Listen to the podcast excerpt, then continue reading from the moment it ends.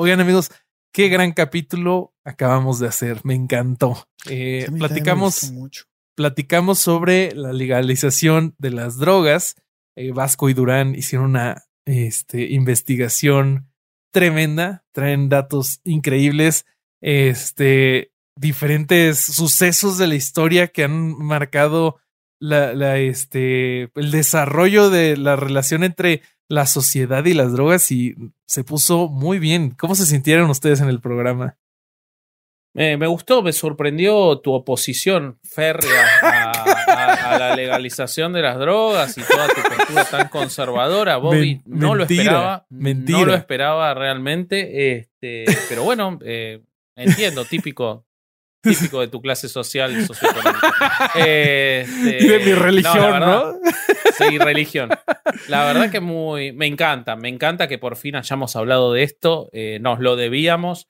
Teníamos miedo de, que, este, que fuéramos cancelados y Podimo nos está dando un lugar que, que, nos está haciendo profundamente felices y ojalá la gente nos acompañe en, esta, en esta aventura porque va, va a estar buenísimo esto y todo lo que se viene, porque vamos a hablar de cosas interesantísimas, crímenes en el Vaticano, Norberto Rivera, prostitución.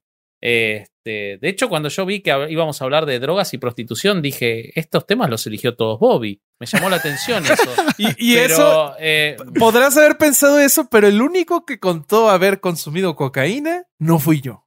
Así lo dejo. Ah, Ah, sí, sí, te comiste la, la, hoja del té de coca. Sí, tomaste ah, sí, bueno, cocaína. cocaína.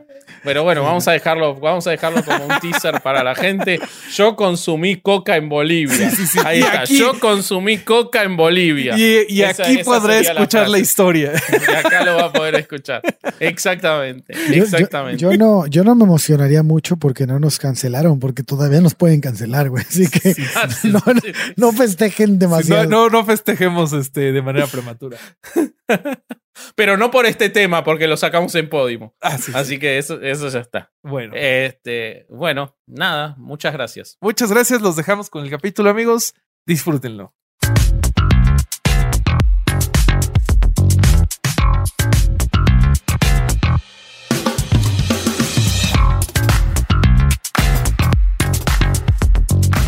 ¿Qué tal mis estimados herejes? Bienvenidos a Herejes el Podcast, un espacio para conocer y discutir tópicos históricos, científicos, filosóficos, de actualidad y cultura popular desde el pensamiento crítico y la evidencia disponible, intentando siempre encontrar el humor y el punto medio. Amigos, estoy muy emocionado por empezar este nuevo proyecto eh, con nuestros amigos de Podimo. Esta temporada es completamente exclusiva, entonces este, nos atrevimos a tocar algunos temas que tal vez no hubiéramos tocado en otra plataforma, Esperemos que les guste. Les presento a mis coanfitriones, hermanos y amigos. Alejandro El Vasco Vázquez Aspiricueta, ¿cómo estás, amigo? Bien, bien, también muy contento. ¿Sabes qué siento con esto de mm. Podimo? Antes que nada, eh, feliz cumpleaños, Gwendolyn. Eh, sos parte de todo esto y hoy es tu cumpleaños cuando se estrena este episodio, así que felicidades. feliz cumpleaños. Pero, ¿sabes qué siento? ¿Viste cuando, no sé si les habrá pasado, que alguna vez viajás a algún lugar, a mí me pasa en México, eh, y eh, te quedas en un hotel, un all inclusive, o alquilas una casa que vos sabés que no podrías pagarla para vivir. O sea, que claramente está fuera de tus posibilidades sí, sí, y que es increíble. Y entonces vos, tu primer pensamiento, el primer pensamiento de cualquier persona lógica es, tengo que coger en todos los cuartos de este lugar. Entonces, lo que yo siento con, con este acuerdo que tenemos con Podimo, en el cual vamos a grabar temas que eh, quizás nuestros amigos de YouTube no nos hubieran este, dicho este, nada favorable y Podimo Podemos, por esta libertad que nos están dando absoluta, sí. Eh, siento que es eso, que le vamos a coger todos los cuartos a Podimo con temas este, escabrosos, fuertes y muy interesantes que vamos a, trabajar entre los tres. No, pero es que, ¿sabes qué es lo que pasa? Eh, y esto es algo que creo que la audiencia tiene que saber. Cuando nosotros conocimos al señor Podimo, este es un, un caballero este, muy sofisticado él en persona nos dijo, después de bajarse de su limusina, por supuesto, hablen de lo que quieran, tienen libertad absoluta y cero censura. Entonces, saludo al señor Podimo y pues nada, déjame presento. Yo conocí a la señora Podimo, este que me dijo ah, exactamente las mismas cosas, así que se ve que es una pareja abierta y liberal. Sí. Yo conocí a uno de sus hijos. ¿A Podimo Ah, Junior? Podimo Junior. También me dijo lo mismo. Ah, mira, una familia Mira que- este, muy en el mismo canal. Muy funcional. La antirrealeza. ¿Pero ¿Quién está hablando? ¿Quién está hablando que no Ah, presentaste, este, te Roberto? presento, mi estimado Vasco, para que sepas quién habla, al Terrence Fletcher de este conservatorio de música Schaefer, Alejandro Durán Eraña, el Corsario. ¿Qué pasó, señores? Sí eres. ¿Cómo están? ¿no? Sí eres, este, Fletcher. Po- Podría ser, podría ser. Not Soy muy quite my mandón, tempo. Soy muy mandón. Not quite my tempo. Hijo Sí, de la sí, sí. Y, pin- y pinche platillazo en la cabeza. güey. Sí, sí, sí, sí, sí, sí. Oye, ¿cómo están, cabrones? Qué chingón verlos de este muy lado. contento. Nada, Muy contento. Muy bien, muy bien. Qué padre que también fueron seleccionados para Podimo, igual que yo. Encontrarnos aquí. Qué coincidencia, ¿no? Que nos Sí, encontramos sí, en sí. estos lugares de la vida. Me parece una coincidencia muy bonita. Vos sabés que a mí me dijeron este, que había que eliminar a uno de los tres, pero yo les dije que yo solo hacía este contenido con ustedes dos. Este, en realidad, en realidad dije que solo lo hacía con este, alguno de ustedes y este, Carlos Vallarta, pero me dijeron que no, no había posibilidad. así que No hay presupuesto. ustedes ¿no? dos, Pues eso. no. Mm, Sí, sí, sí. muy, bien. Exactamente. muy bien. Oye, qué escabroso el tema de hoy, ¿eh? Está bueno. eh, Muy interesante. hay que platicarle a la audiencia que es un tema que ya tenemos, que será como un año casi, eh, pensando en tocar, porque ya se acerca, bueno, más bien ya para cuando esté grabado esto, ya fue el Vasco Versario, que es cuando Ah, llegó sí, ya, ya. Vasco al podcast. Entonces, esto ya tiene más, por ahí de un año que lo estamos platicando.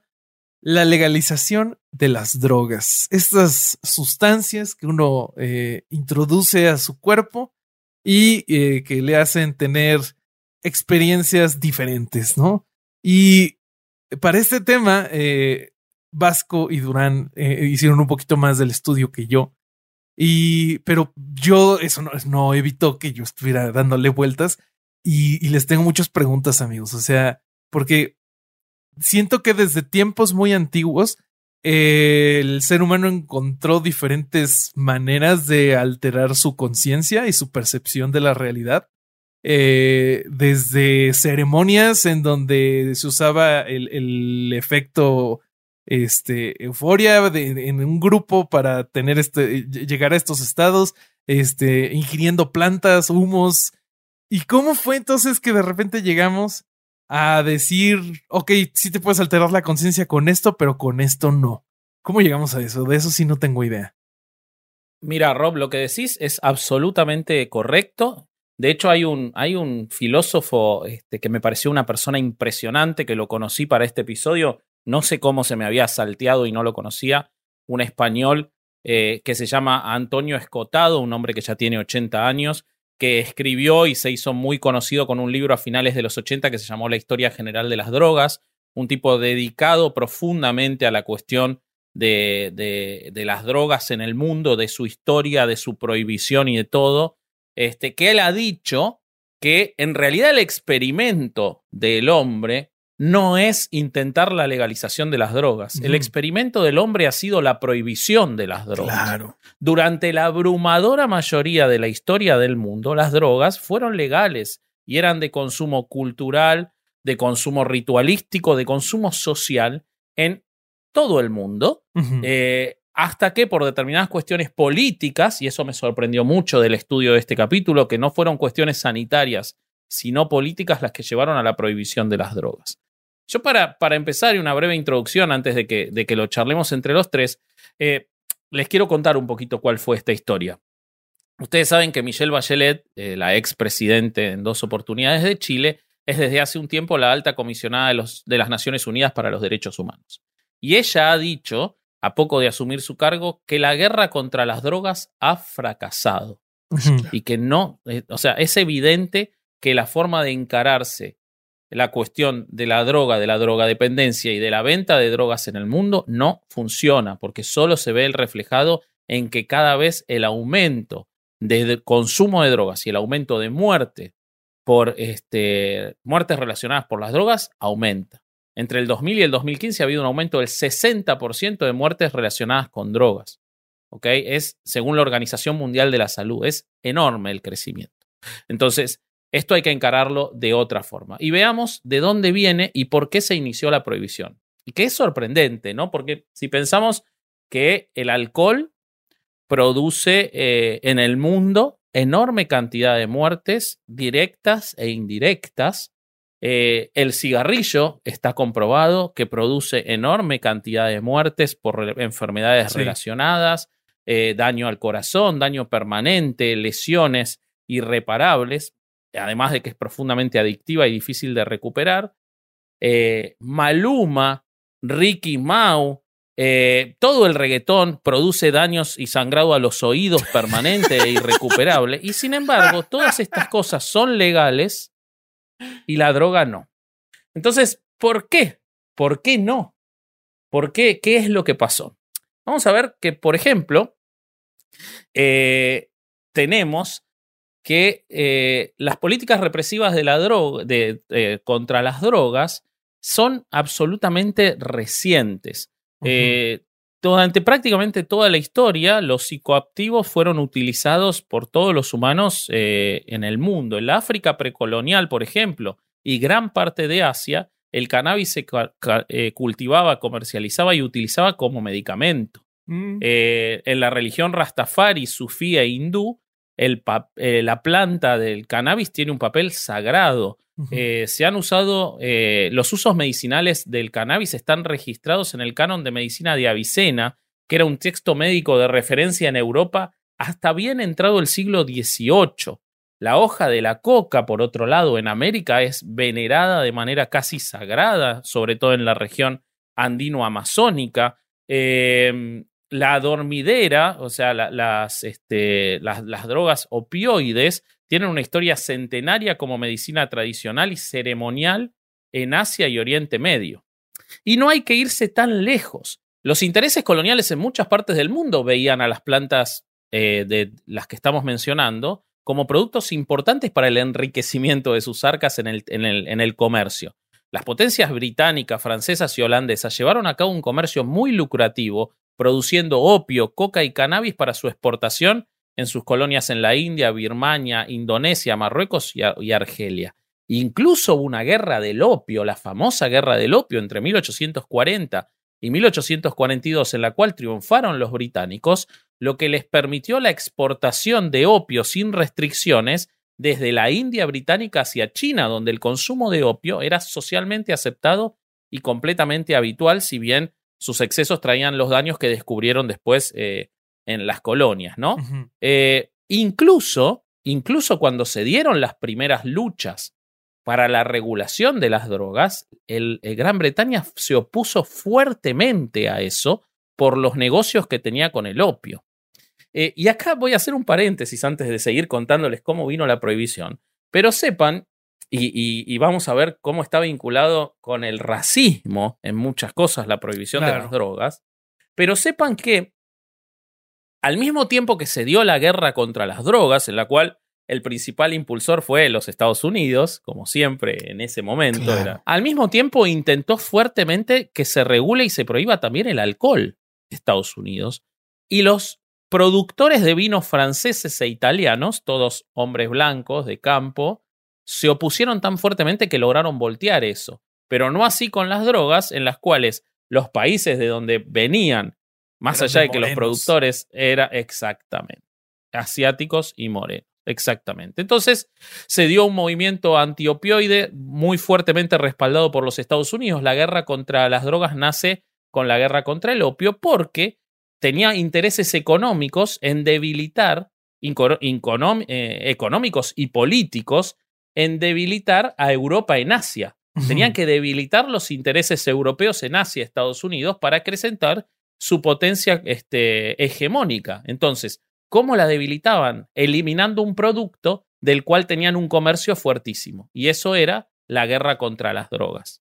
Entonces, logra Estados Unidos, con su imposición de supresión este, diplomática, generar primero un sistema global de control de las drogas. ¿ok?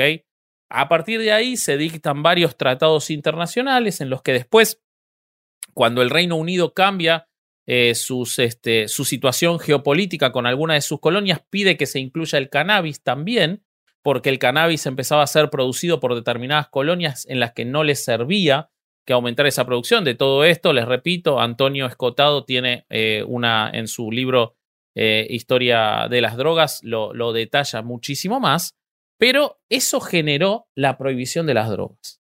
A partir de esa primera prohibición, a partir de esa primera prohibición, se empiezan a sumar, por ejemplo, el cannabis para los Estados Unidos. ¿Por qué? Y esto, esto es sumamente interesante y, gracioso y trágico también. Porque resulta que a partir de, del siglo XX empiezan a llegar muchos mexicanos a los Estados Unidos y los mexicanos traen consigo algo que se había vuelto habitual, que era el consumo del cannabis. Y ahí se produce una guerra eh, que tiene también intereses absolutamente políticos y no, em, y no sanitarios. Esto que voy a contar surge de la página de INAFEM, que es una página que, eh, lucha por eh, la cuestión de la de la información acerca de las cuestiones de la legalización de la marihuana y de los orígenes de la prohibición. Y entonces ellos nos cuentan que la inmigración mexicana trae a los Estados Unidos la costumbre de fumar cannabis.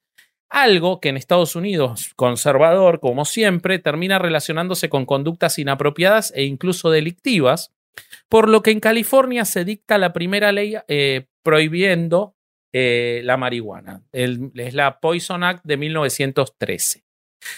Pero hay otros intereses que, que entran en juego ahí.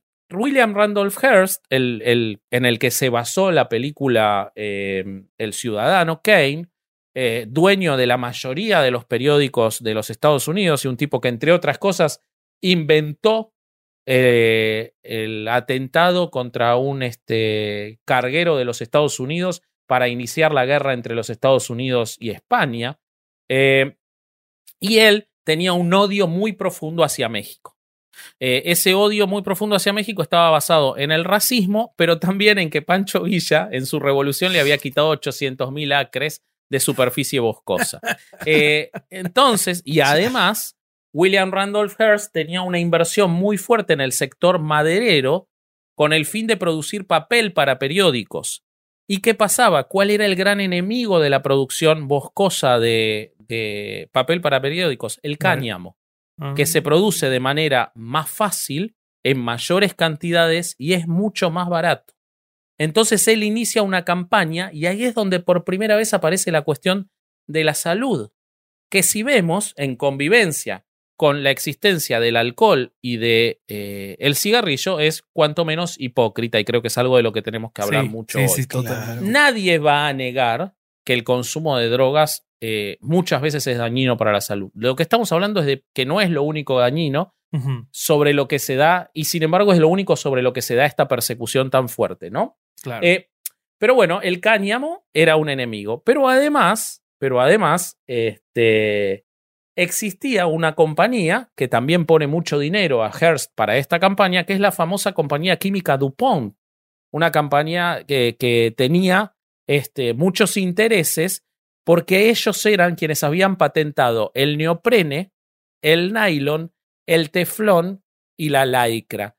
Todos elementos obtenidos a partir del petróleo y todos elementos contra los que el cáñamo podía competir. Ah, los tejidos de cáñamo podían equiparar o igualar la, o superar la calidad, por ejemplo, de la tela de jean. Entonces se volvió también un enemigo. Lo mismo ocurrió con determinadas compañías farmacéuticas que no tenían interés en que se trabajara en los efectos como ahora se está descubriendo tanto, o por lo menos está en vías de, de investigarse de los aceites canábicos, eh, y no eran de interés. Y el otro gran enemigo del cannabis, las compañías de tabaco. La industria de tabaco veía como un rival directo porque a diferencia de, del tabaco, el, el, cannabis está bastante facilitado el autoconsumo. Y entonces empezaron esta guerra. Entonces, ¿qué hacía? No, y, además, no, ese no, no eh, hay tanta evidencia de que produzca cánceres tan agresivos, ¿no? Entonces, yo diría que eso es competencia desleal. bueno, igual en ese momento no es no estaban los estudios sobre el ah, daño que causaba el, el y, y, además lo que yo no entiendo es por qué los restauranteros no salieron al quite diciendo, eh, cabrón, déjelos en paz, güey. Esos güeyes tragan un chingo cuando están marihuanos. Sí, es, esos güeyes, otra, otra gente, otra, otra distinta. Esa industria se durmió, ¿eh? Sí, güey, ahí era donde tenía que salir, cabrón. Güey, no. bueno, entonces, ¿qué hace Hearst? Eh, eh, no había que, no era necesario fumar para grabar el episodio, Bobby, ¿eh? No era requisito. O sea, lo podíamos fumar este, no estando pachecos. No era requisito. Ok. o sea, la gente no te está viendo. Por suerte, Podimo es solo audio. bueno, entonces, la publicación de artículos sensacionalistas, que fue lo que empezó a hacer el querido Hearst, narraban fábulas de mexicanos enloquecidos por una diabólica hierba este, y esto, por supuesto, atrajo la atención de los lectores, hizo subir las ventas, pero además convirtió al cannabis en el enemigo. Entonces, mientras Inglaterra buscaba prohibirla por su lado en la, y que se agregara a la Convención de la Haya contra el consumo, contra eh, de regulación y de prohibición de, del, del, tráfico de drogas, Estados Unidos hacía lo propio. Y así es como triunfa. Y de ahí y de ahí, más la marihuana tax act de 1937, más toda la idea a partir de 1950 de que el cannabis era una droga puente que llevaba hacia otras drogas. Bueno, todo esto llegamos más a, años recientes y entonces le voy a leer una declaración que hizo en 1994 John Ehrlichman, el asistente de, de asuntos internos de Richard Nixon. Dijo, la campaña de Nixon en 1968 y la Casa Blanca bajo Nixon después de eso tuvieron dos enemigos. La izquierda contra la guerra, o sea, los pacifistas de izquierda, el hipismo y los negros. ¿Entiendes lo que estoy diciendo? Sabíamos que no podíamos hacer ilegal estar en contra de la guerra o ser negro. Bueno, lo hicieron ilegal unos años. Ser negro, por lo menos, por lo menos no tenían, no tenían algunos derechos. Sí, sí, sí. Yo creo que sí, lo, no lo podían volver a hacer, digamos, que era lo que les hubiera gustado. Pero al hacer que el público asocie a los hippies con la marihuana y a los negros con la heroína, y luego criminalizar a ambos fuertemente, podríamos trastocar a estas comunidades. Podríamos arrestar a sus líderes, allanar sus hogares, disolver sus reuniones y vilipendiarlos noche tras noche en las noticias. ¿Sabíamos que estábamos mintiendo sobre las drogas? Por supuesto que sí. Entonces, no lo puedo creer. No puedo creer lo que me estás diciendo. El gobierno de Estados Unidos haciendo planes maquiavélicos para oprimir a los morenos, no es posible. Yo no me sorprendería de eso, me sorprendería de que te lo cuenten. Eso me parece. sí, bueno, eso sí, es bastante sorprendente. Totalmente. Este, y, bueno, amigos, no quiero hacerlo más largo, eh, así podemos empezar a conversar el tema, pero yo, viendo todo esto, lo que les planteo es eh, ¿qué, ¿qué, opinan ustedes? ¿Qué, ¿Qué, ven en la prohibición de las drogas? ¿Qué, qué les, ¿De dónde les parece que, que estamos agarrados hoy? Para que si bien hay una discusión sobre legalizar la marihuana en algunos países, todavía es muy tímido y ni hablar del resto de las drogas. Y, nada, en general, ¿qué, ¿qué, qué, les pasa con esto? Ale, no sé qué opinar. Yo, yo pienso que México ya tuvo la solución, güey. Ya tuvo la solución en 1940 y la dejó ir, güey. A ver. La dejó ir como, como el agua así entre tus dedos, güey. Eh, a ver, e, qué este, este sí, sí, hoy el corsario anda muy florido, muy hermoso. Podimo te pone, te pone tan, tan sensual, tan sensual. Me prende, sí, me prende.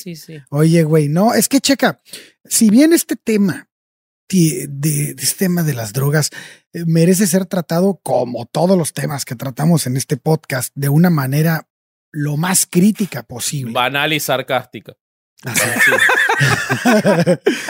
me, me, parece que es un tema muy delicado por cómo socialmente lo hemos abordado, güey. En, en, México, así como en muchas partes del mundo, como muy probablemente lo tocaremos ahorita en, en, el, en el episodio, hemos sido educados de manera tal que el adicto es más parecido a un delincuente mm. que a un enfermo. Sí.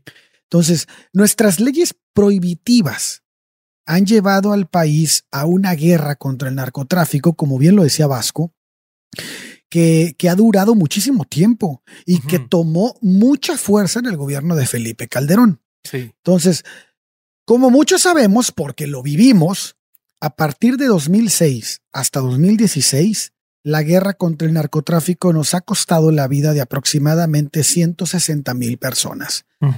Como yo veo el tema, güey, la legalización de las drogas continúa siendo bastante controversial.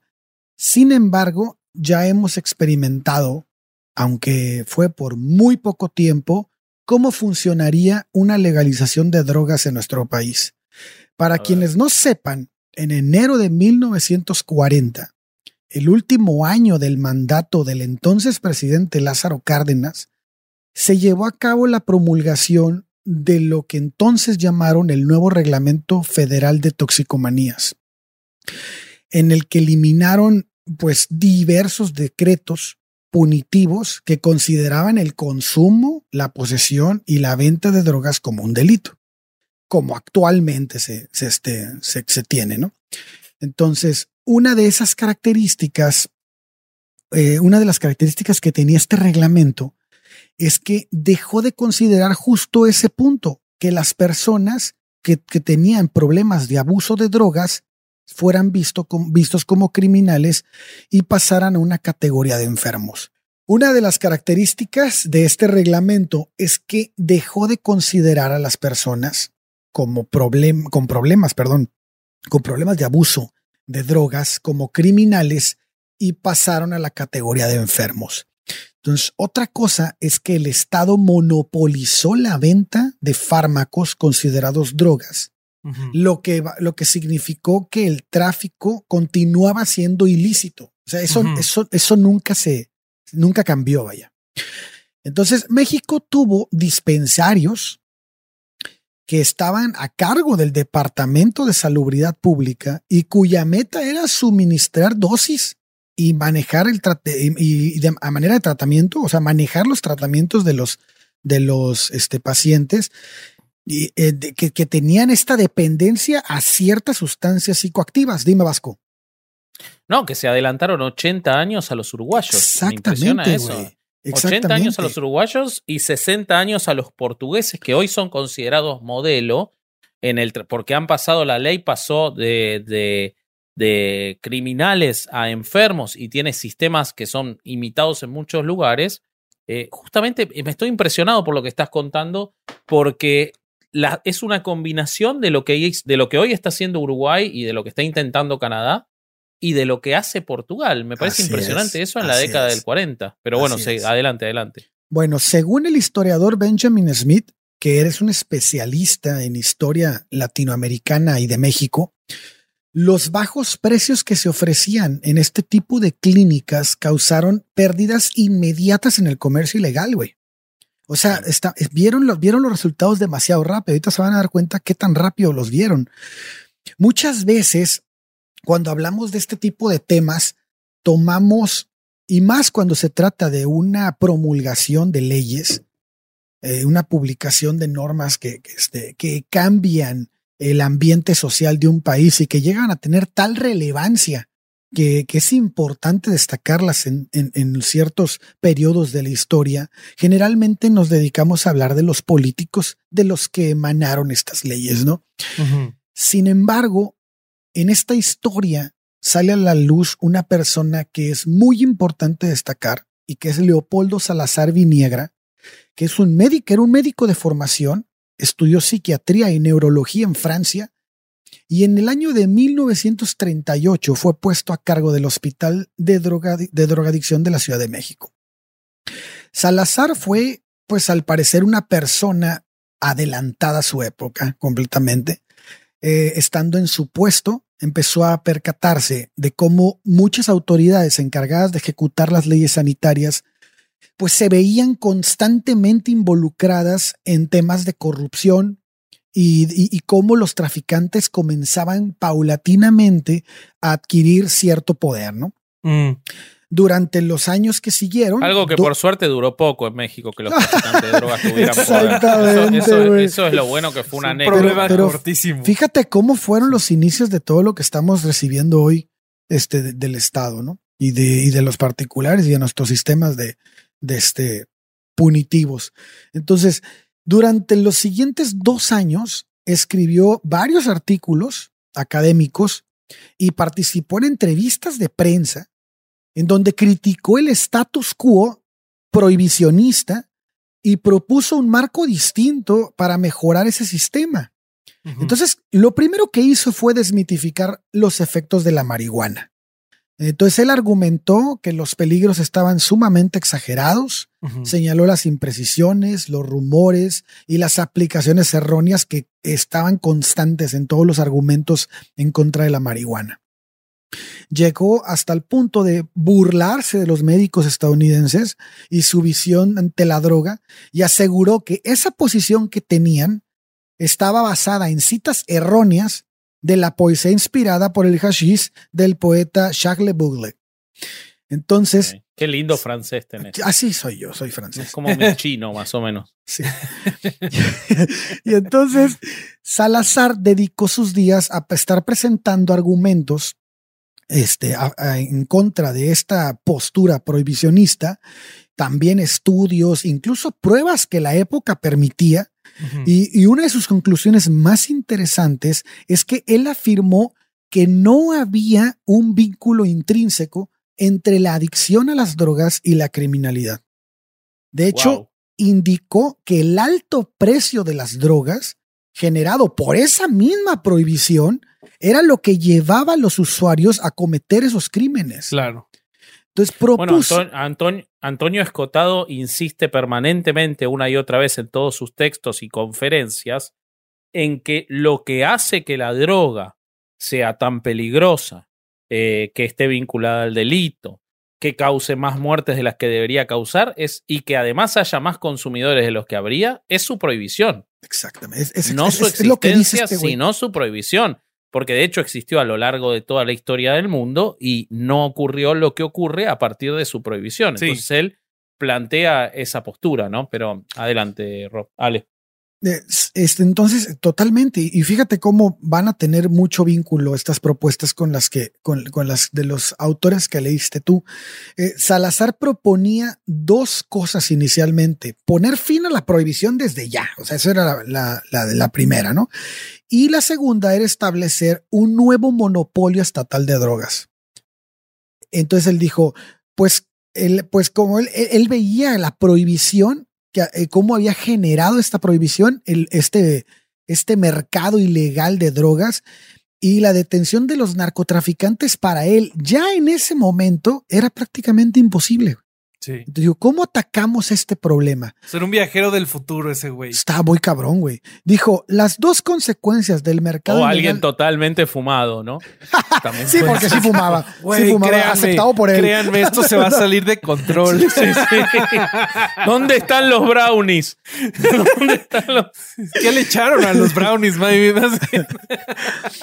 Dice, qué pendejo.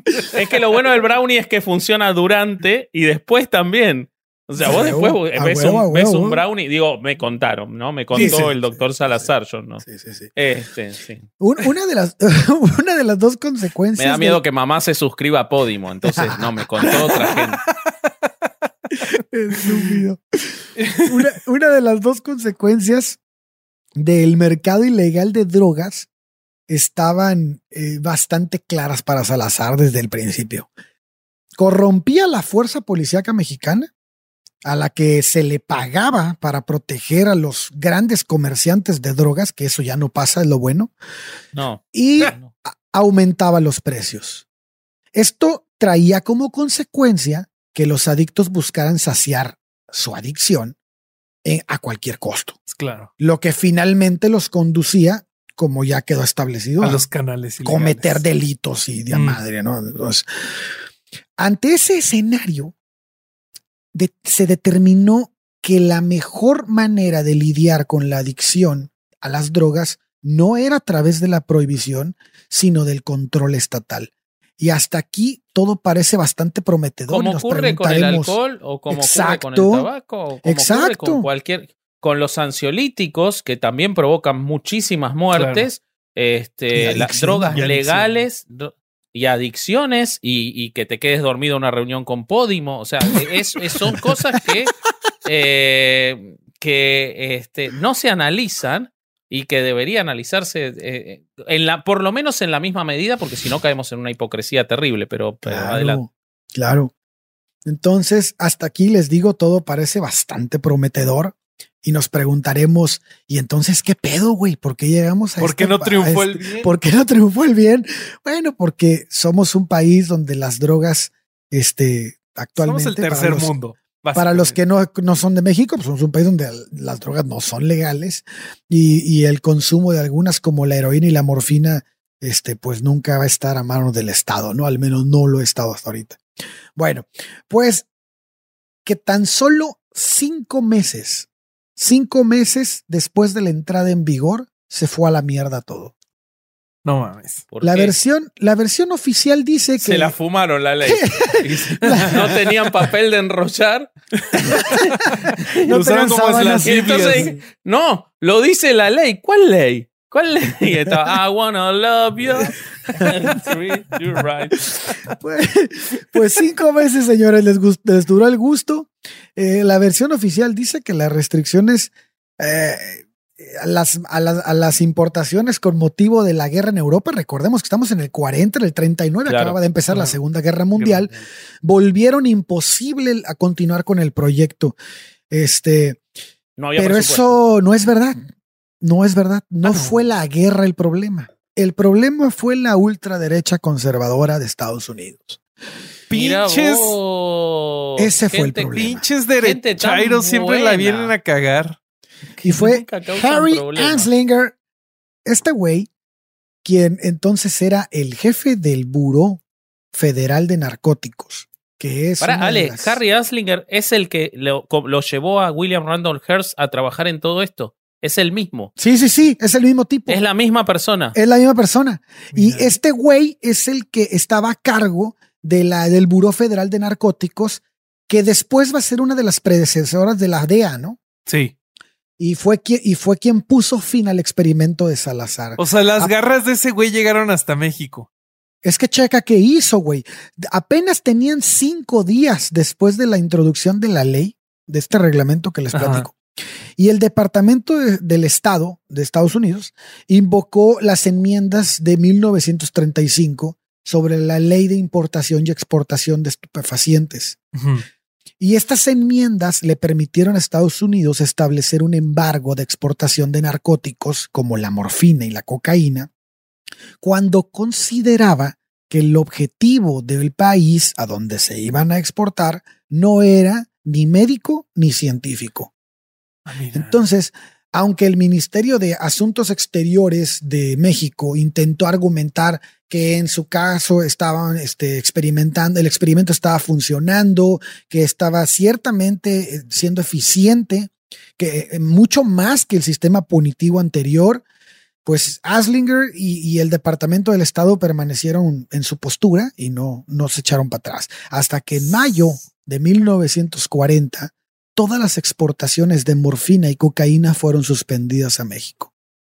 Sin, sin esta cooperación, las compañías farmacéuticas alemanas bloqueadas por la guerra y las autoridades mexicanas se vieron obligadas a, renunciar. Y bueno, pues ahí fue cuando terminó este viaje en donde hay, si ustedes Buena palabra viaje. Claro, ustedes, viaje de cinco meses, güey. Ustedes se pueden meter a internet y revisar los testimonios de las personas que estaban siendo atendidas en estos centros farmacéuticos en, donde se daban las dosis en México. Y había gente que incluso había regresado a su trabajo, güey. Porque comprar una dosis de heroína en esos lugares costaba tres pesos. Wow. Entonces iban, se inyectaban y, ya no estaban tratando de buscar el dinero para suplir esa, esa adicción, más bien para satisfacer esa adicción, y entonces tenían el tiempo de, poder llegar a trabajar o poder conseguir algo. Que entiendo que más o menos así es la situación actual en Canadá, ¿no? Claro. Que hay muchísima gente que tiene adicción a la heroína pero que por medio del gobierno ellos pueden este, conseguir heroína de alta calidad con agujas y, jeringas nuevas y esterilizadas, por supuesto.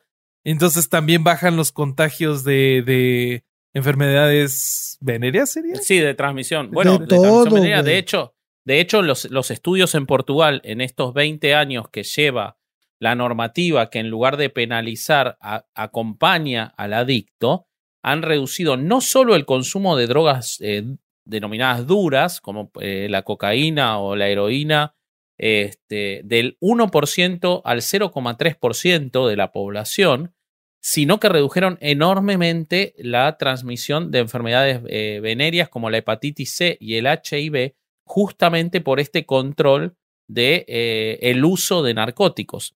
Y sobre Canadá quiero hacer un punto. Eh, parece que nos gusta pegarle a Canadá. Si quieren, los invitamos a los amigos de Podimo a ir a escuchar nuestro episodio sobre la masacre eh, eh, indígena en Canadá. Pero si bien en Canadá se, constantemente se habla de que ha seguido los pasos de Uruguay en la regulación legal de los mercados de cannabis, el derecho penal no se ha modificado lo suficiente y se continúa perjudicando al consumidor y, y este es un punto que este, me parece que después tenemos que tratar, la, eh, esta, la, la, ley penal perjudica de manera desproporcionada a las comunidades negras e indígenas en Canadá, que es un patrón que se repite en todo el mundo. Eh, y hay quienes dicen que la guerra contra las drogas ha funcionado más eficazmente como un sistema de control racial que como un mecanismo para combatir el uso y el tráfico de narcóticos. Claro. No solo podemos ver la epidemia del crack en los 70 en los Estados Unidos, en la cual hay bastantes evidencias de que se llevó el crack y fue una adicción impuesta en las comunidades negras, eh, sino que, por ejemplo, podemos ver datos, eh, detenciones arbitrarias, arrestos, brutalidad policial devastadora, las personas negras en los Estados Unidos son encarceladas a un ritmo de cinco, veces más que las personas blancas, siendo casi la mitad condenadas por delitos relacionados con las drogas. En el Reino Unido, las personas negras son ocho veces más propensas a ser detenidas y registradas que las blancas. En Río de Janeiro, Brasil, el 80% de las personas asesinadas por la policía son negras y más del 60% vinculadas con cuestiones de drogas, consumo o tráfico. Eh, en Australia las personas indígenas tienen 15 a 20 veces más probabilidades de ser encarceladas que las no indígenas. Entonces, vemos cómo el uso de la prohibición de las drogas ha funcionado mucho más contra como un control segregacionista que como un control sanitario, como lo que está contando Ale que intentaba Salazar, que me imagino que le habrán dado el premio Nobel a Salazar, ¿no, Ale? Salazar, desgraciadamente, la historia no termina nada, nada padre. Este, Salazar termina siendo retirado de su puesto eh, y después él pues continúa sus estudios con personas pues con problemas psiquiátricos al punto de que su administración no fue muy buena y termina suicidándose. Uy. Wow. Sí, este tiene. De tres tiros por la espalda. De tres tiros por la espalda. tiene, este, tiene muchos, muchos homenajes. Eh, le estuve leyendo bastante gente que escribió de él, que lo conoció. Tiene un escrito, tiene un este una columna en Animal Político donde entrevistaron a sus hijos. Si quieren, la vamos a dejar en las descripciones para que lo vean. No son sus hijos, pues perdón, son sus parientes. Más este, pues, lo, que, que incluso hay muy poca información de él de, su trayectoria se me hace muy extraño porque era un erudito que había estudiado en Francia, que había logrado salir de México en esos años para, para este, estudiar prácticamente dos especialidades. Era una persona que traía ideas bastante adelantadas a su época y este, y sí se me hace muy extraño que no tengamos nada de él, pero bueno, pues tenemos muy poquito, pero lo que tenemos, pues se los trajimos. Y este. Y pues, bueno, pero no debería, llamar, no debería llamar la atención que no haya información sobre alguien que intentó algo que no le servía a ninguno de los poderes en juego, ¿no? Claro. Este, eh, pensemos que vos estabas hablando de la década del 40 y hasta esa época, hasta la década del 20, la década del 30, el consumo, por ejemplo, de cocaína era eh, un consumo social habitual Tanto es así, vos mencionaste una, las empresas alemanas. En la Argentina la cocaína se le dice merca, se dice tomar merca, porque la, el principal productor y distribuidor de cocaína era Merck Química, que era una empresa alemana. Claro. Una empresa alemana que en muchos países fue expropiada durante la, después de la guerra, en la posguerra, eh, pero era una empresa alemana que producía y distribuía cocaína, que tenía usos medicinales. Hoy en día creo que este, para que lo relacionen con algo, es la compañía que hacía el Sedalmerc, que me parece que es ácido acetil salicílico, ahorita les digo, pero Sedalmerc era, era de Merck. Bueno, em, y, la realidad es que este hombre, Salazar, evidentemente vivió en una transición en la que él tuvo que luchar por cosas que él seguramente había visto como legales y que de repente por imposiciones absolutamente políticas, porque repetimos, a ver, y acá me parece que estamos los tres de acuerdo. Nada de esto es una apología a las drogas, esto es una apología a dejar la hipocresía y los fracasos políticos.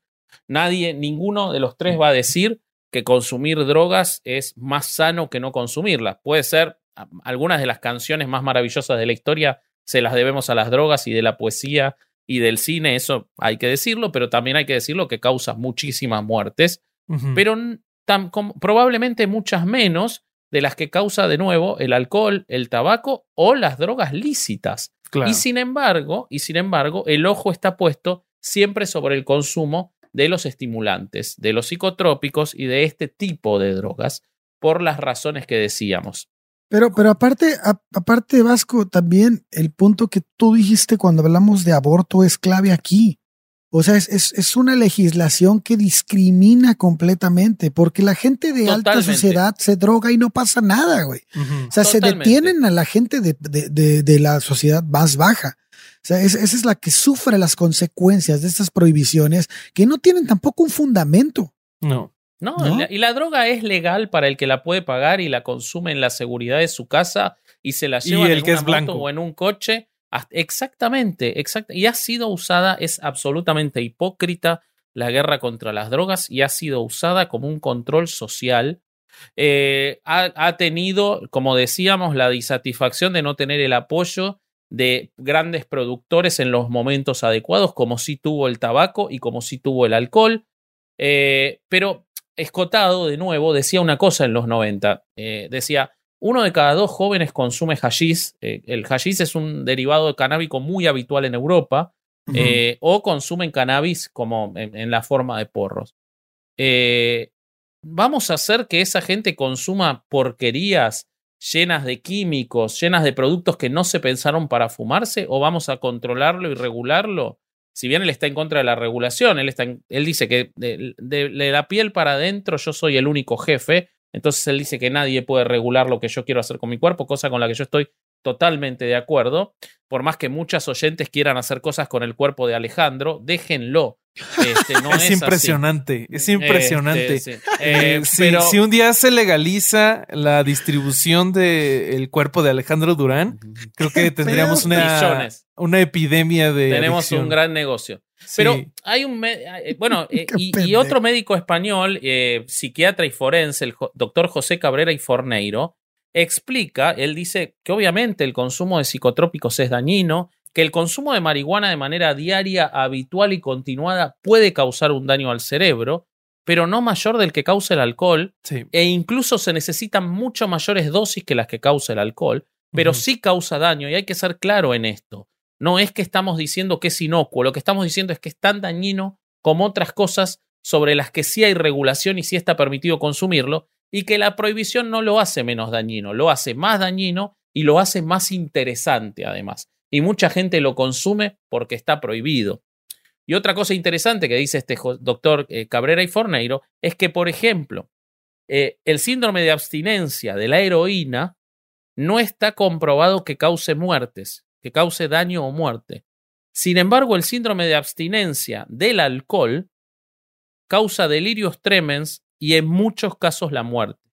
Entonces, tenemos una droga legal, que es el alcohol, cuyo síndrome de abstinencia puede causar la muerte, y sin embargo, el que perseguimos no es ese, sino que perseguimos otro, que es muy dañino, que muchas veces por culpa de la propia prohibición está, eh, no está regulado debidamente, pero que su abstinencia es menos dañina. Entonces, yo creo que la única solución es prohibir el alcohol. Me parece que acá lo que tenemos que hacer es prohibir más cosas. Hay que prohibir el alcohol, hay que prohibir el, tabaco, el tabaco. Porque viendo el éxito que es la prohibición, ampliemos las prohibiciones, porque si no, ya, ya de hecho no queremos legalizar las drogas y vimos el fracaso de no hacerlo. Bueno, prohibamos todo, veamos el fracaso de todo lo demás y así nos vamos a dar la cabeza contra la pared. ¿Si has checado este el índice de adicción del azúcar? No. Es altísimo, güey. Es, altísimo y el azúcar provoca más muertes que puta madre, güey. Tal vez todas las drogas juntas, güey. No, el, azúcar. Sí, todas las drogas juntas, pero sí un montón. Pues es que, bueno, si, si, si tomas como drogas las drogas que son ilegales. Ah, bueno. Pero es que tal vez el alcohol, las de alcohol y sacando el alcohol, eh, alcohol y tabaco. Pero el azúcar es una, la diabetes es una causa de muerte muy alta en México, al menos. Y cada vez más grande. Hay una epidemia en el mundo, por lo menos en Occidente, hay una, una epidemia de, diabetes. Pero volviendo al tema de las drogas, hay un autor muy interesante que los invito a todos a que lo busquen, que se llama Steve Rawls este, o sea, Steve Enrollar me parece un nombre muy apropiado para lo que estamos hablando, que es un defensor de la legalización de determinadas formas de la cocaína, porque acá vamos a otro punto, ¿no? Porque seguramente mucha gente que esté escuchando nos va a decir, bueno, llegan tarde a este episodio, cada vez en más países se está legalizando la marihuana, en los Estados Unidos, que es muy interesante, ¿por qué se está legalizando la marihuana en tantos países? Porque descubrieron que es un negocio gigantesco para venderle a los blancos y que los dueños son los blancos hoy en día. Cambió el consumidor y entonces es un negocio gigantesco. Solo por eso se está legalizando la marihuana. Eh, si pueden, si pueden, chequen la utilidad que han tenido los estados en Estados Unidos en impuestos gracias a la legalización de la marihuana. Es una cosa impresionante. O sea, millones y millones de dólares en utilidad fiscal por la mota. Pero bueno, en el resto de los países exactamente no se habla, o, ni siquiera en Estados Unidos, del resto de las drogas. Y este hombre dice, hay que legalizar todo. Si queremos que bajen las muertes, la, la, prohibición ha fracasado. Si queremos que se bajen las muertes, hay que legalizar y controlar y regular. Hubo 70.000 muertes en los Estados Unidos relacionadas con drogas, de las cuales 10.000 a 15.000 tuvieron que ver con estimulantes, como por ejemplo la cocaína, que no está regulada y está al alcance y se consume por todos lados, pero y que eso la hace muy insegura. Oye, una duda. ¿Cuándo? Sí. ¿Una foto de Durán desnuda es un estimulante? Ya, pues, para mí no, porque ya la vi tanto, porque la tengo pegada en, el, en, el, en la cocina. Este, que, ya desarrollaste resistencia. exactamente, exactamente. ahora vas a necesitar dos. no, ahora necesito Necesito una de Bobby. Necesito una de Bobby porque estoy, kinky. Este, este, vas a necesitar un póster. Sí. Pero escuchen una cosa. Por ejemplo, en los Estados Unidos eh, es el único importador de cocaína para uso medicinal desde Perú. Porque lo usan eh, para las cirugías de senos paranasales, porque el efecto vasoconstrictor que tiene la cocaína no lo realiza ninguna otra este, droga que se haya descubierto. Sin embargo, persigue la, producción y la legalización de, la cocaína y persigue su uso, este, su uso lúdico cuando existen un montón de formas de consumo de cocaína, por ejemplo en chicles o en otras formas que son más bajas, que causan menos adicción y que Rawls calcula que podría llevar al menos al 50% de los consumidores de cocaína en polvo a dejar la cocaína en polvo y consumirla en otras formas menos peligrosas que están en el mm. intermedio entre la hoja de coca que se consume en Bolivia, Perú, en el norte de Argentina y la este que yo por ejemplo consumí hoja de coca, yo me tocó trabajar en La Paz, en Bolivia, y el primer día que fui a trabajar yo tenía mucho prejuicio con eso. Seguramente, sí. Sí, sí, realmente lo tenía porque eh, la cocaína es algo que da miedo. Eh, sí, te, lo cuentan de pequeño como nuestra, sí, y a mí me tocó los que salíamos en los 90 o en el 2000 y lo veías en los baños a escondidas y era el miedo. Entonces, cuando fui a trabajar allá, me tocó el primer día, voy a reuniones con el, gobierno de Perú, porque yo fui a, de Bolivia, perdón. Era raro, ¿no? El, gobierno de Perú en Bolivia era una cosa, estaban... Pero bueno, con el gobierno de Bolivia.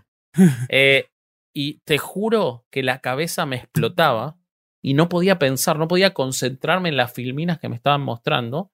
Y tan así fue que vino una persona de la delegación que me dijo, eh, ¿estás con, con, con, el mal de la altura? Sí, le digo, la verdad estoy con mucho dolor de cabeza y me preparó un té de coca y estuve toda la semana consumiendo eso y me salvó la vida. Pude ¿En serio? Sí, es impresionante. Los efectos existen. Y entonces este Rawls dice, existe un intermedio muy importante que si se regulara y se trabajara sobre esas industrias, no solo le quitarías negocio al narcotráfico, sino que llevarías a la gente a un consumo seguro y reducirías la cantidad de muertes por sobredosis. Entonces, me parece que cuando hablamos de todo esto estamos hablando de hipocresía, de conservadurismo y de una profunda necesidad de meterse en la vida de la gente, además de negocios como las que ya hablamos, ¿no? No sé qué, qué te parece, Roba, vos. Pues eh, me gustaría agregar un pequeño dato de lo que yo estuve leyendo, amigos. Eh, yo me topé con un estudio hecho por un señor que se llama David Nutt, en el que él intentó hacer una escala racional eh, para evaluar los daños que hacen algunas drogas, ¿no? Y entonces él evaluó alcohol, la nicotina, el crack, eh, bueno, evaluó varios. El reggaetón. No, ese no, todavía no existía para cuando hizo este estudio. Déjame ver cuándo lo hizo, a ver si estoy diciendo estupidez, porque no tengo el año. aquí, ah, es el 2007, entonces este. No, el reggaetón ya existía, güey. El, este, lo publica en la Lanceta en 2007 y entonces creo que el reggaetón está en su infancia, entonces puede ser que haya pasado de esa Estaba con Proyecto 1 y esas más. Pero justo lo... Podemos no, no profundizar en el reggaetón, sigamos adelante. justo de lo, de lo que él habla en este estudio, bueno, de los hallazgos, sale que algunas de las drogas que en algunos países se consideran como drogas fuertes o de clasificación A en algunos países, como el L el LSD y los hongos son mucho, mucho, mucho menos dañinas que el alcohol y el tabaco. Entonces, sí, justo esta información que yo me encontré eh, va totalmente de acuerdo en cómo, si es que se quiere eh, prohibir las drogas por el daño que causan, se está haciendo mal y no hay ningún tipo de consistencia en cómo se en cómo se, se hace efectivo este, este sistema. Y, y sí, creo que acá en México pasa exactamente eso, ¿no? De que si, si en Estados Unidos y en otros países se está usando como una forma de, de control racial, en México pasa algo muy similar porque quien tiene dinero lo puede consumir sin ningún tipo de problema, el que puede hace dinero con ello. Eh, en el el gobierno ha tenido nexos publicados en, diferentes este, medios este, noticias durante muchísimos años y pues es algo que no parece que tenga fin mientras, mientras las drogas siguen siendo este, ilegales. Entonces, pues sí, yo pienso que, que va por ahí, ¿no? Eh, despenalización y tratar al, al, al adicto como un paciente y no como un criminal. Pero eso me lleva a, pensar en, una pregunta para ustedes, amigos abogados. Si se despenalizaran las drogas y, este, se empezara a mover un país en esta dirección, esta ley debería de ser retroactiva, es decir, quien está encarcelado por posesión y ah, tráfico actualmente debería de salir de la cárcel. De hecho, de hecho, en el momento en el que Salazar este, junto con el presidente Lázaro Cárdenas, dan vida a este reglamento, mucha gente que estaba encarcelada por este tipo de delitos la sacaron de la cárcel. Salió libre. Sí, la, ley, las leyes son retroactivas siempre que sea a favor del, del delincuente. Ok. O sea, no puede ser en contra. No, no, puede ser que, no puede ser que la ley ahora te sume 50 años por el delito del que ya fuiste juzgado y te lo sumen. Eso no puede ser. Pero si te resta 10, sí te los pueden restar. Pero es que yo lo pregunto porque esto le produce. La ley penal más benigna se llama eso. Ajá. Esto le produce mucho shock a muchas personas muy conservadoras que creen que eh, la, la cárcel es la escuela del crimen. Entonces dicen, no, pues es que a un chavillo que anda de dealer lo meten a la cárcel y sale peor. Y entonces si esta ley se, es retroactiva y sale a la calle, vamos a tener más crimen en la calle. Pero fíjate qué estupidez, güey. Claro, es algo terriblemente reduccionista. O sea, ya la cagamos y lo encerramos, pues ya déjalo ahí. Ay, no mames, pues así no son las cosas. Sí, sí, sí, sí. Pero es que además, y esto está comprobado, la cantidad de personas que se inician en el consumo de droga en la cárcel es enorme también. Sí, también. Y de drogas de pésima calidad. Acá tocaste un tema que es interesante, que es cómo se regula esto. Y acá hay una, hay una discusión entre dos escuelas. Hay quienes dicen, Escotado es uno de ellos, que dice que lo que hay que hacer es una despenalización absoluta. Eh, porque mientras seguimos en sistemas mixtos, por ejemplo en la Argentina, eh, no está penalizado el consumo hasta determinadas cantidades, pero sí está penalizado el tráfico, entonces si tenés más cantidad que eso, eso es ilegal, entonces después ya queda al arbitrio del juez, el policía te detiene igual y te lleva y que después resuelva el fiscal si te inicia la causa o no con lo cual una noche preso te pasás, con lo cual quizás una cagada trompadas, si el policía es un policía, te va, a tocar. Eh, no, este y, peor si eres mujer, probablemente este, haya riesgo de hasta abuso sexual. Sí, si sos Porque Latinoamérica. Sí, o si sos pobre. Este, y, entonces eh, eso ocurre. Y entonces, ¿cuál es el sistema legal? ¿Cómo hacemos bueno, yo estoy convencido, yo no, no coincido con Escotado en que solo alcance con la despenalización, porque yo creo que las, eh, eh, los estados tienen una obligación de observar la calidad de los productos que se consumen en la sociedad. Así como observamos la calidad de los alimentos que consumimos y existen entidades eh, que regulan y, y, vos no podés vender un producto alimenticio si no tiene una aprobación luego de un testeo. Lo mismo ocurre con el alcohol, por ejemplo, que se regulan las cantidades de alcohol que puede tener determinada variedad. Lo mismo tendría que ocurrir con las drogas. Si nosotros queremos, yo creo, si nosotros queremos tener un sistema en el cual las muertes, que no las vas a eliminar, porque las, las sobredosis, como existen de alcohol, no las podés eliminar, pero las vas a reducir muchísimo, porque además de lo que es legal vos podés educar y de lo que es ilegal no. Y si no, pregúntenle a las empresas de, venta de tabaco que se tienen que fumar, valga, valga el eufemismo, que en sus cajetillas aparezcan fotos de cáncer, ¿no? Entonces, ¿en qué droga ilegal va a aparecer una foto de este, una, un adicto a la meta sin dientes, ¿no? Claro, exactamente, sí, o de un, alguien fumando marihuana y leyendo a Paulo Coelho, no va a aparecer esa foto. Porque como es ilegal, no podés regular eso.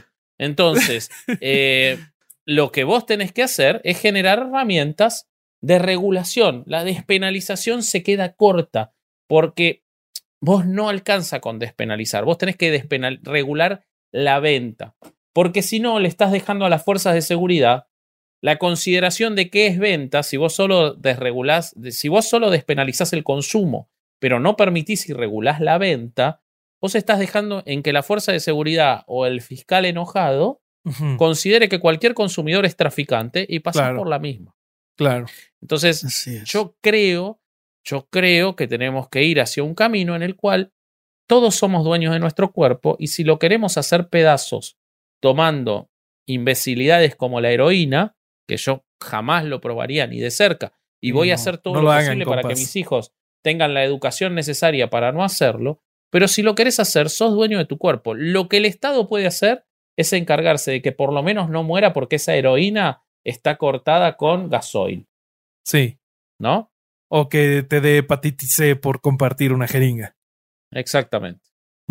Sí, de acuerdo totalmente. Así es. Sí, además, pues lo que decía hace rato, ¿no? El Estado hasta puede sacar beneficios de esto y tener mayor recaudación. Y al mismo tiempo de que. Lo estamos viendo en Estados Unidos. Ajá, y además de que pues, si, empiezas a tener menos muertes y menos este, problemas de sobredosis, tu sistema de salud se ve con este con una carga menos, ¿no? Y puedes dedicar esos recursos a otra cosa. Tal Así es. Pero bueno, amigos, qué lindo es soñar, qué lindo es este pensar que algún día este problema horrible este, pueda tener solución. Eh, sí.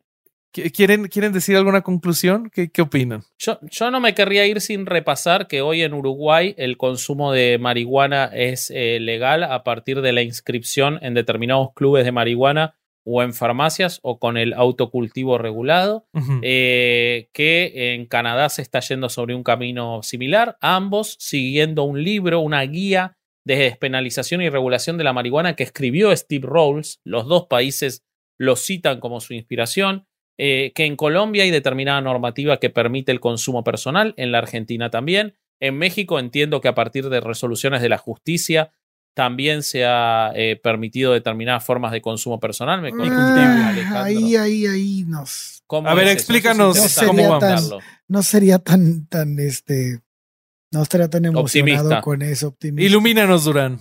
No, pues es que aquí en México lo que ocurrió fue que la Suprema Corte de Justicia de la Nación emitió una declaratoria de, de inconstitucionalidad respecto de los artículos que prohíben el uso lúdico de la marihuana, ¿no? Su venta, su, su consumo, su transportación y todo, ¿no?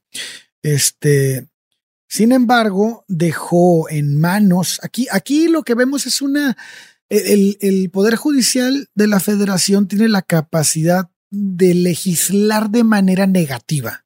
Es decir, yo te quito las normas, pero no te puede incorporar ninguna nueva. Claro.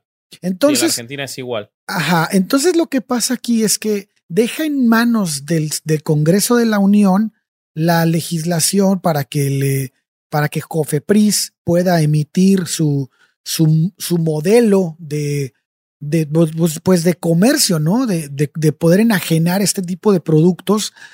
Y este, y, y, y, pues lo que pasa es que se queda parado ahí. O sea, la, el Poder Judicial lo más que puede hacer es decir, no puedes, este, eh, estos, artículos son inconstitucionales y los tienes que quitar, ¿no? Y entonces lo que, lo, la consecuencia de esto que hizo, que si es buena, eh, el, Poder Judicial fue que ya no es necesario que estés amparado para que puedas acceder a este tipo de derechos. O de no ser violentado en tus derechos, mejor dicho, por este tipo de normativas. Entonces, eh, sin embargo, pues al no tener el, lo adicional que sería la legislación conducente y, las normas que te lleven a la producción de este tipo o al, o al, o al permiso real de esto, pues realmente no sirve para mucho. Ok, ok, entonces, entonces no estamos todavía en ese grado en México. Bueno, en muchos países de España, de, Europa, en Portugal, en España, hay normativa muy abierta en cuanto al, tratamiento para eh, correr el lugar de criminal hacia, hacia el adicto. Sin embargo, hay muchos pasos por recorrer en esos países para la legalización de, de las drogas, pero en general Respecto del cannabis, hay una conversación, ni hablarlo de Estados Unidos, que es conocido por todos. Eh, hay, una, hay un trabajo sobre el cannabis. Lo que pasa es que sigue siendo incompleto eh, cuando vemos los números de lo que son el consumo de otras drogas, como por ejemplo el crack, como por ejemplo en la Argentina una cosa que se llama el paco, la pasta base de la cocaína, que es similar al crack, que causa muertes permanentes eh, porque destruye el cerebro en ¿Te puedes morir de manera no permanente? Este, bueno, de, tenés razón. Me sonó raro cuando lo dije y pensé que pasaba. Que causa muerte de manera permanente, permanente y diaria. Ha de ser muy eh, conveniente morirte de manera temporal. Sí, te podés morir de manera no permanente. Hay una religión que lleva dos mil años controlando Occidente con base en una persona que se murió de manera no permanente. ¿eh? Así que sí se puede. Lo que más me gustó de tu comentario fue que dijiste con base. Eso, eso, sí, sí, porque es Podimo. Para Podimo voy a hablar bien. Sí, sí. Para Podimo voy a hablar bien, sí. Eh, ahora te toca a vos estudiar francés, te lo pido por favor. Sí, pero pero entonces, eh, si no hablamos y si no nos quitamos la careta, y esto no tiene que ver con que nos gusten las drogas o no, esto es lo mismo que la discusión del aborto. Hablar de si nos gusta o no, hablar de, porque después te vienen todos los, todos los, los típicos de siempre. No, porque íbamos los niños y los adolescentes con la droga. Regulala. Como está regulado el alcohol. Y si hay niños y adolescentes que consumen alcohol, hay un problema en el Estado que no tiene las regulaciones adecuadas y el poder de policía adecuado, pero regulalo. Prohibir es hacer que haya más adolescentes y niños que lo quieran consumir. Sí. Eh, como, como, pasó con, el, con, la, con la pornografía, por ejemplo. La pornografía, y esto, esto lo contaba también de vuelta Escotado, que es un genio, por favor búsquenlo. Eh, él decía, cuando en, en Europa con, el, con España con el franquismo, hoy la tengo con Europa y España, en España con el franquismo, estaban prohibidas la Playboy, la Penthouse y todo eso, la gente viajaba a Francia a comprarlas. Cuando se legalizó, se instalaron en España, hicieron la edición española y durante un año, un año y medio, vendieron una barbaridad. Después no las compraba nadie. Porque ya el gusto, el gusto de lo prohibido se había acabado. Entonces, no se va a acabar la droga, pero sí vamos a tener seguro menos consumo en la juventud y el consumo que tengamos va a estar regulado. Entonces, hablar de que nos guste o no, no tiene nada que ver, es intrascendente a los efectos. Y hablar sin datos no tiene nada que ver. Exactamente, exactamente. Para eso hacemos herejes el podcast, para hablar sin datos. Este, claro que no. Así que bueno.